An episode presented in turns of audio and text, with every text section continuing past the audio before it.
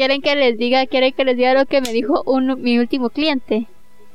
Que los posts que yo realizaba no reflejaban la esencia de su empresa. Es una. Es una empresa familiar. Y es mi empresa familiar.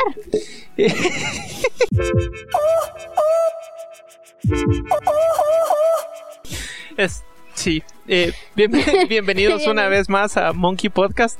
En esta intro pudieron escuchar o tuvieron el honor de ver a Rosy peleando con su hermana. Pero hoy, hoy vamos a tener un, un tema un poco más, no sé, casual, no tan serio y formal como los otros, que creo que no han sido serios ni formales. Pero eh, hoy es menos serio y formal. Entonces, nue- nuevamente me acompañan mis fieles compinches María Dávila. Hola, ¿qué tal? ¿Cómo están? ¿Cómo estás, Maris? Bien, con sueñito. Con sueño. Señor mal de coche. Me estás diciendo besa. Tal vez. Es que acabamos de almorzar y ya le dio sueño a Maris. No, Sí, me dio me sueñito. bastó la manita. Y Rosa Amelia Obregón. Hola. ¿Cómo estás, Rosy? Bien, Sí. casual. Ya sabes, como siempre, valiendo popito. Ah, pues ese, ese es el estilo normal de Sí, los sí, sí. de nosotros los Sí, sí, sí, diseñadores. Yo, yo desayuno traumas. Pues, como digamos, podría decirse que se marca el primer mes de que tenemos de estar haciendo Monkey Podcast. Decidimos hacer un reaccionando a comentarios. Eh, Bueno, en vivo lo decimos porque estamos leyéndolos en vivo. Pero ustedes fijo lo van a estar viendo después pregrabado y todo eso. Bien. Pero ustedes sientan y digan que también lo están viendo en vivo. Y me metí a lo más oscuro de nuestros comentarios en redes sociales, que sea Facebook y YouTube. En Twitter e Instagram no nos han comentado tanto como para que sea así relevante. Más allá de nuestros diseños, ¿verdad? Pero del podcast en general, lo saqué de Facebook y YouTube. Eh, no voy a mencionar sus nombres. Por respeto. Por. Sí, no sé la verdad si ustedes quieren que se lo merecen. No, no, no, es que, ¿sabes? No, mejor dejarlos así como en anónimo. Ah, sí. Si son los que miran nuestro podcast a pesar de que nos tiran Hate. hate, sabrán quiénes son, pero si no, No, pero si son así. comentarios bonitos. Sí, Ah, no, no, no, sí, si son comentarios bonitos o comen- comentarios así interesantes, ahí tal vez sí, sí les digo. Si son comentarios constructivos, Si sí. son comentarios constructivos con relación a nuestro diseño, sí. pues eh, digamos que todo empieza con nuestro primer podcast, que es el del diseñador in-house. No sé si se acuerdan lindo. aquella, sí me acuerdo. muy aquel, bien. aquel hermoso... Aunque era noche de Y noviembre. primerizo podcast en el cual estábamos muy nerviosos por ser la primera vez. Sí, Pero pero... bien, na, na. ¿Qué? ¿Cuál es esa? No sé, es Arjona. canciones de viejos. Es Arjona, a ti no te gusta Arjona. No, no. No se quede mi ¿A quién le gusta primera ¿A vez. quién le gusta Arjona en pleno 2020? No sé, yo solo me acordé A de la canción. personas todavía les gusta Arjona. Bueno, en el podcast de diseñador in-house, eh, digamos donde nosotros relatábamos todos los horrores que era estar en una empresa in-house donde muchas veces la empresa no sabía ni lo que quería. Eh, esta persona, a ella sí no sé si se la voy a comentar porque está hablando sobre su experiencia y tal vez en un futuro le pueden hacer problemas. No, yo creo que solo comen solo leí el comentario. Sí, por eso no voy a decir su nombre. No sé, pero el caso es que dice- Pero sentimos tu comentario, yo me acordé que el comentario sí lo sentimos. Ah, sí, yo sí. Lo sentí- yo sí lo sentí en el corazón. En el corazón estás. Sí, pienso en ti todos los días antes de dormir. Ah, ok, Gustavo piensa en ti todos los días antes de dormir. Dice, les dejo el resumen de mi experiencia. Yo comencé a trabajar en diseño a mediados de la carrera, con editor- editorial entre in-house y freelance, tirando siempre el freelanceo. Pero la verdad es que ser freelance también es difícil. Como freelance llegué incluso a subcontratar, pero es un sube y baja.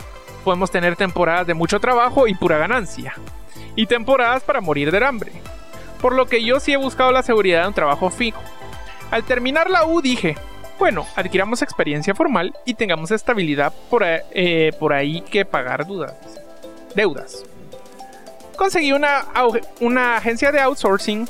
De entradita yo tenía miedo porque me pedían modelado y era lo que yo veía como lo más hardcore del trabajo. Porque la verdad es que sí, es hardcore el modelado. Sí, la Sí, verdad es que sí. modelado es La verdad es muy que sí. difícil. Yo respeto a los que hacen eso. Pero me convencieron porque me iban a pagar decentemente bien e iba a tener prestaciones. Y la verdad es que eso también es raro, que le den prestaciones al diseñador. Que te paguen bien y te den prestaciones ya, pues eh, era un punto a favor como para decir que sí. Bueno, y todo el resto de cosas que los diseñadores no solemos tener. Entonces yo dije, ok, vamos a hacernos cabronazos en 3D. Pero resultó que iba a trabajar sola y tenía que ver diseño y encargarme de producción que se supone era poco. Pero qué va, mi puesto al final incluía producción, capacitación de producción, encargada de producción, diseño industrial, diseño gráfico, mercadotecnia, asesoría y atención al cliente, administración, gestión de proyectos, dirección de arte. Llegué a cotizar mi puesto en 12 mil quetzales, que son como 1500 dólares por ahí. Como lo justo.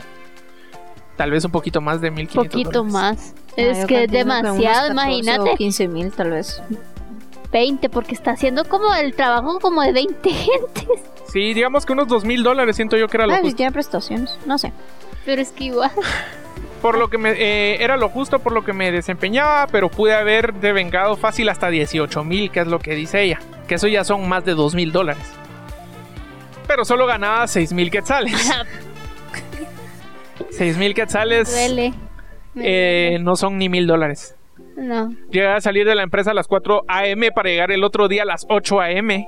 Y jamás me pagaron horas extra. Un par de veces me dieron un bono por desempeño que de hecho tuve que exigir. A veces me quedaba porque me gustaba lo que estaba haciendo, proyectos cabrones. Otras por la responsabilidad me pesaba mucho. Ya que si yo faltaba era una cadena grande de personas a las que le iba a ir mal. Pero otras era casi obligación, así que eh, lo que me hacían sentir. En fin, son cosas que uno acepta por necesidad y por idiota. sí, me ha pasado. No, no, es que Las sí. condiciones iban empeorando gradualmente. Hasta despidieron a alguien por defender. Por defenderme, supongo, defenderla ella. Por el cargo extremo que estaba llevando. Al final solo duró un año. ¡Solo un año! Todo eso que me estás contando solo fue en un año. Y la verdad que eso fue aguantar mucho. Ahora ellos Sí, son los que me llaman, pero yo ni otra en, ni en otra vida regreso. No, pues es que ni yo, o sea, yo lo estoy escuchando y yo ya no quiero estar ahí. No, hombre, es que sí. O sea, salir a las 4 de la mañana para, Para regresar a las estar a 8. las ocho. Solo llegaba a bañarse a su casa, casi que. No, o sea, yo entiendo mucha, o sea, yo entiendo, todos tenemos necesidad, yo lo comprendo, yo, yo lo sé, yo vivo la necesidad.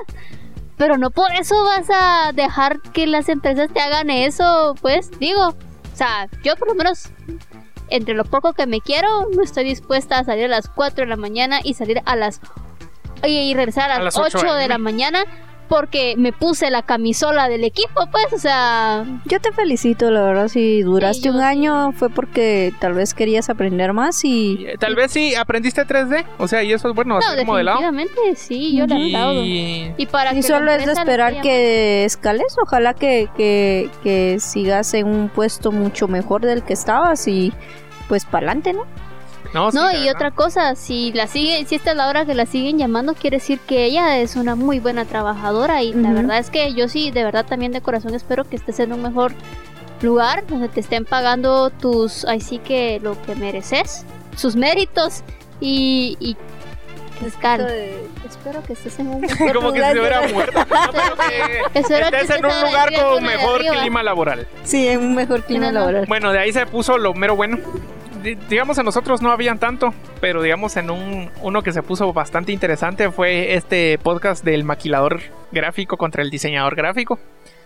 Ahí no quiero indagar tanto, ¿verdad? No quiero ahondar tanto en el tema, solo leerles un A par de... meter el dedo en la llaga, en la herida. La gente se ofendió, los, los que, digamos, nosotros catalogamos... Como Bueno, maquiladores gráficos. ¿sí? Realmente nosotros decíamos, bueno, nosotros vamos a hacer este comentario y al que le quede el guante. ¿Qué Pero se mucha Mucha persona- muchas personas nos empezaron a atacar directamente, ¿verdad?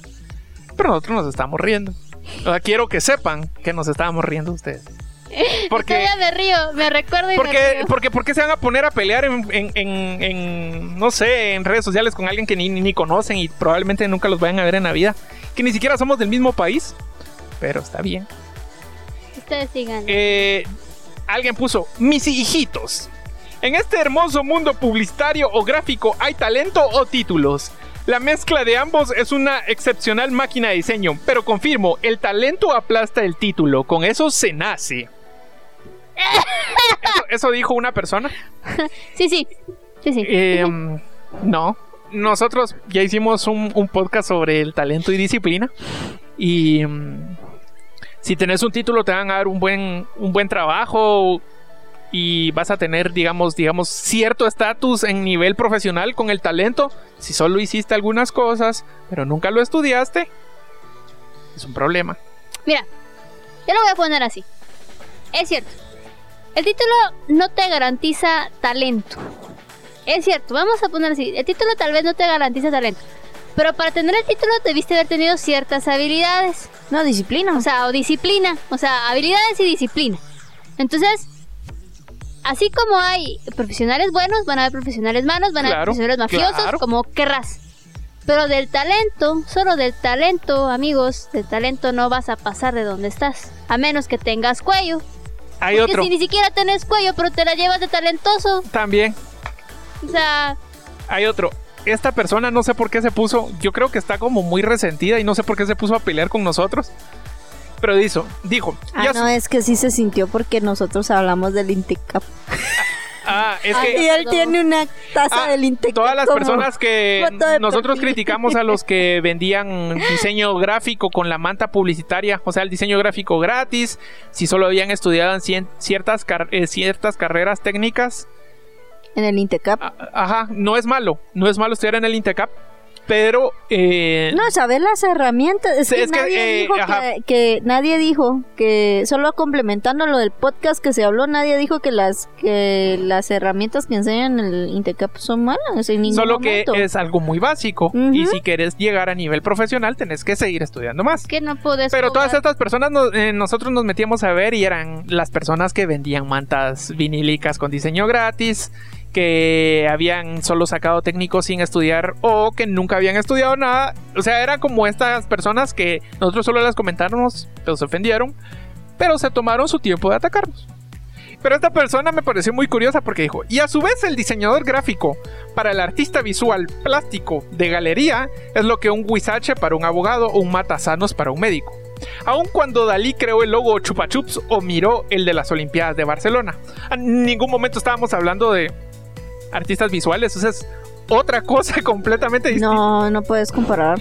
Y o está sea- bien, si tú querés un logo que lo haga un artista, pues, o querés una ilustración por un artista, Dale, va. pero son dos cosas distintas. Pero esta persona se puso a criticar a los diseñadores porque eran como poca cosa. Es un tema muy gigante sobre qué es el diseño y qué es el arte.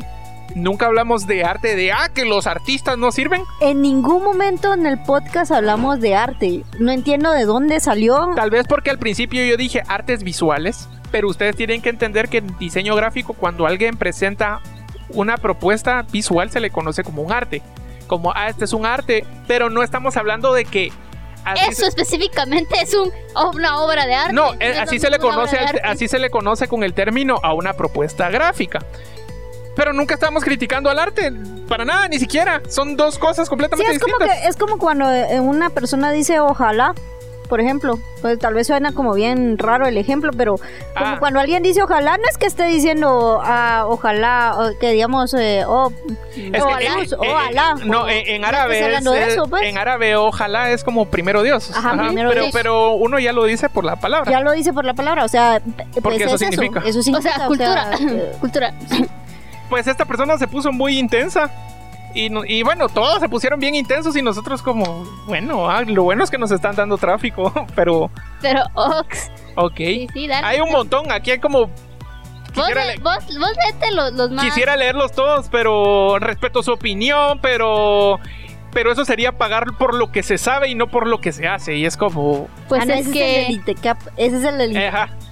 Es errante porque un título no garantiza lo que sepas y el saber usar algo tampoco garantiza que sea un arte el resultado de lo que hiciste. Entonces, ama el proceso y si lo disfrutas, el resultado será arte. Tengas un título o no lo tengas, también se puso el hablar de artes. Amigos, pero es que precisamente por algo, o sea, estás pagando lo que estás cobrando lo que sabes. Eh, exacto. No lo que, o sea, ese, A- a- ese es el Lo que sabes y por lo que estás haciendo. Ajá, sí, es una mezcla. como, o como sea- esa cosa de que había mucha gente que no sabía reparar algo, contrataron un ingeniero que solo llegó a apretar una tuerca y cobró como 4 mil dólares. Le preguntaron por qué y dijeron, porque solo yo sabía qué hacer. Sí. Solo yo sabía que tuerca tenía que apretar. Hay muchos de esos, quisiera yo leerlos todos, pero Son tan lindos cuando dicen eso. sí, pero... Como el chavo que dijo de lo de las portadas de su libro. Ah, que él, eh, eh, alguien en esta, en uno de los comentarios de, de esta persona que estaba hablando de que el artista, que no sé qué, él se metió a decir que él contrató un diseñador, eh, eh, un artista para las portadas de su libro y es como, ok, o sea, ¿Está por bien? ti. qué bueno, bro. Dale. Que él no contrataría a ningún diseñador gráfico que no fuera un artista. Bueno, dale. Es que hay artistas que son diseñadores gráficos, hay diseñadores gráficos que son artistas, pero no es necesario que sean ambas cosas, pues. Mm, Sí, no. Eh, en ninguna parte de la carrera, en ninguna parte del pensum de la carrera, cuando tú vas a meterte a cualquier universidad, viene y te dice, usted tiene que haber, usted tuvo que haber seguido un, Arte. un bachillerato de artístico para poder No, entrar". y O sea, incluso hay muchos diseñadores gráficos que no saben dibujar y ¿es dicen, ¿cierto? pero bueno, seguimos. De ahí Yo. De ahí seguimos con el podcast de El cliente siempre tiene la razón. Mira, ahí no está también el comentario del, creo que es ecuatoriano, que tiene muy buen arte. Ah, era- fotografía. El dominicano. Er- el es, es dominicano. dominicano. Muy pilas. Eh, eh, él nos En realidad escribió y dijo. Super pilas. Ah, sí. Él nos escribió y nos dijo que él sí se consideraba. No, él dijo que él creía que era un maquila- ah, un Maquilador maquilador gráfico. Sí, pero dijo. Él creía que era un maquilador gráfico, pero que él estaba estudiando. O sea, como que él, él, él quería. Sí. Eh, permitan. Así dijo. Soy maquilador gráfico, pero me gustaría que checaran mi Instagram y Behance. Se llama John John Carlos, J-E-A-N, Ajá. John Carlos Castillo Cuevas. Muy buen fotógrafo. La verdad, sí. No, pero es que no. Lo que pasa es que yo creo que muchos pensaron que estábamos insultando, pero no, no, no, Solo no. no. estábamos haciendo como una distinción Solo, de que ajá, o sea, al final, em, brother, si tú sos pilas para, para diseñar, porque tú sos una persona que infiere, espérame, una persona infiere para diseñar, y sos pilas, seguí estudiando y vas a ser una persona súper exitosa. Sí, o no, sea, no te detengas. yo- no te no te detengas. quedes con solo y para con mí, eso. este tipo de personas son eh, diseñadores infieri. ¿Y Ajá. qué es un diseñador infieri? No, eso no es, no es un término malo, es un- una persona que va a llegar a ser un buen diseñador o un diseñador hacerlo. potencial. Aquí es cuando yo aplico esto. Él tiene talento y tiene las habilidades. Y está aplicando disciplina. No de la forma eh, tradicional que es entrando a una universidad, sino él está disciplinándose en el, en el, en el diseño gráfico, estudiando y aprendiendo por otros medios, que eso es completamente válido. Sí, es no cierto. solo se está quedando con yo soy talentoso y. Ya lo tengo todo. Y háganle porque el talento vale más que un título, ¿no? O sea, solo. Realmente lo que vale más no es tanto el título, sino lo que, lo que sabes. Sí. qué tanto estudiaste, no importa si es en una universidad o por otros lados, pero la cosa es de que estudiaste, aprendiste y ahora lo que tú estás cobrando es lo que tú sabes más tus habilidades. Entonces, Pues muy buen trabajo. de ahí seguimos con el cliente siempre tiene la razón. Y este me parece chistoso, que lo dice Tony Velázquez. Dice, el cliente solo tiene la razón en el argumento. Mira, te voy a depositar el anticipo. el- Tony, te mando un saludo. Y el cliente del cliente solo tiene la razón cuando es algo lógico. Porque sí es cierto, muchas veces el cliente del cliente se pone a pedir unas cosas que...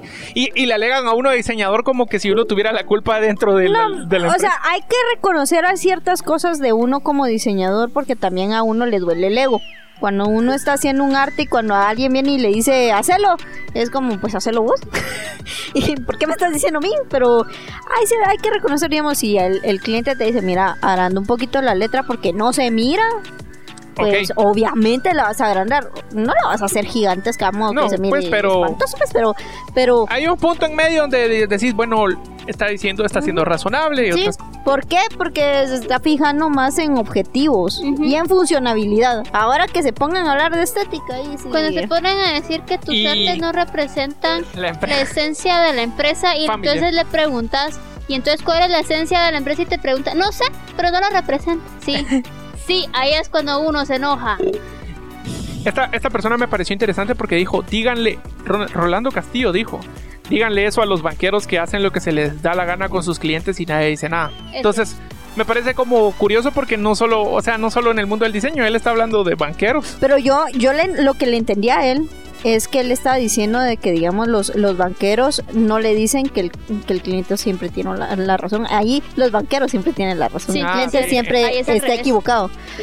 O sea, hay, hay ramas y hay trabajos en donde, digamos, el cliente siempre va a te- tener la razón, Entre comillas, entre comillas, y hay otros donde, digamos, el banco, el, el banco tiene siempre tiene la razón y siempre te va a clavar. Pues sí, entonces eh, no se endeuden, a No. menos de que sea completamente necesario. Eh, Mejor si lo evitan. Sí, no saqué tarjetas de crédito. pues eh, hay otro de marcas de Ha- Halloween, nuestro podcast de Halloween, que me pareció muy, muy interesante. Anne Vogel escribió. Te mando un saludo, Ann. Anne puso. Hace como 5 años Taco Bell sacó una campaña de Halloween muy bonita porque usaron a nuestros personajes de leyendas para su publicidad. Y entonces los personajes decían cosas así como las bolsitas de picante. Ah, yo he tra- pues dice eso, decían así cosas como las bolsitas de picante. Ah, es que las bolsitas de picante de Taco Bell traen frases como cásate conmigo y cosas así. Eh, entonces ah, ahora aparecían las Las leyendas las de leyendas Guatemala. así, bueno, ah, no eran lati- de Guatemala. latinoamericanos. Ah, bueno. El ¿cómo se llama? La Llorona y todos estos. Entonces dice, "Yo he trabajado también fiambreras de corazón de Perry." Y pues esa campaña se comienza a preparar desde marzo con meses de anticipación. Y a mí me parece muy buena. También los cines y agencias de turismo sí hacen campañas de Halloween. La mayoría de fiestas religiosas, disquepatrias ambientales, para mí en realidad no es fiesta, sino que agarran la fiesta a lo gringo y no lo tropicalizan. Porque hay cosas culturales que son de las mismas fechas muy bonitas. Ponete a agarrar no al Santa Gringo, sino al niño del tambor de las posadas. Agarran a Jack el Destripador y no al Cadejo y así. Estos son ejemplos muy conocidos, pero hay muchos más. Y eso tiene súper, súper razón. Porque, por ejemplo, eso de que, de que, ah, vamos a hacer algo gringo. Y entonces ya no se siente alguien identificado, no sé. Eh, ese, ese es un muy buen tema, Sí, la verdad que yo no lo había curioso, considerado. Es curioso que agarran muchas costumbres y muchas... eh, ¿Qué te puedo decir? No costumbres, sino muchas artes visuales, como decís tú, o muchas cosas del extranjero y lo tratan de tropicalizar porque quieren venir y... a- no sé, no sé si lo que quieren es atraer las cosas de allá para acá. No, pero es que lo traen muy gringo, dice esta persona. Ann dice que lo traen muy gringo. Y entonces ah, no lo... mm, La gente no se va a identificar con eso. Porque, digamos, va, si quieres vender el Día de Acción de Gracias. Pero la gente no se va a identificar con cosas gringas, sino tropicalizarlo. Si vas a usar cosas de miedo, usar las leyendas que tenés aquí, que a la gente le han dado miedo siempre. porque vas a usar allá que Pero, ay, ve- Eso dice esta No, persona. Sí, es- pero yo lo. Ahí es que con lo de Halloween y eso, la verdad es que porque a puro tubo quieren meter a. O sea, ¿por qué a puro tubo tienen que meter a Halloween? ¿Por qué no se basan en el primero de noviembre si es tan También. cultural de nosotros? No, O pero sea, dice, pero... explotarlo, No, pero digamos, es cierto. Pero yo digo, si lo vas a hacer, Hacerlo bien. tropicalizar, Tropicalizar. hacerlo bien. Y también una persona que, bueno, su cuenta, ¿verdad? Que se llama ¿Qué es lo que hay? Dice, qué interesante este tema, la verdad. Creo que el problema con las tendencias es que son momentáneas, entonces las marcas no deberían estar atadas a una tendencia. Más bien debe- deberían ser transversales y funcionar en distintos ambientes. Muy buen episodio. Eso es cierto. Es cierto. Que es también- dice es cierto. no, que era también lo que comentábamos, o sea, ¿por qué a puro tubo meterte a una tendencia si nunca lo has hecho? Mejor dale tú tu personalidad a la empresa. Siento yo que también hay veces necesario meterte a ciertas tendencias pero Mira, bien pensado. Las pues. tendencias son necesarias para fundamentar al momento de hacer tu campaña publicitaria.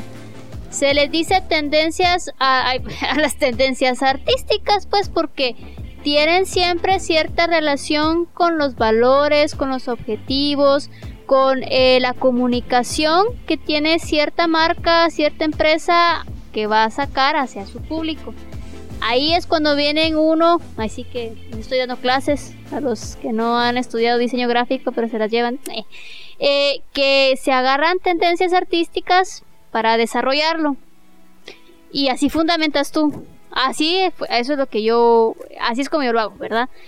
Eh, pero lo que muchos hacen es que agarran una tendencia de moda, la replican y luego hacen la fundamentación.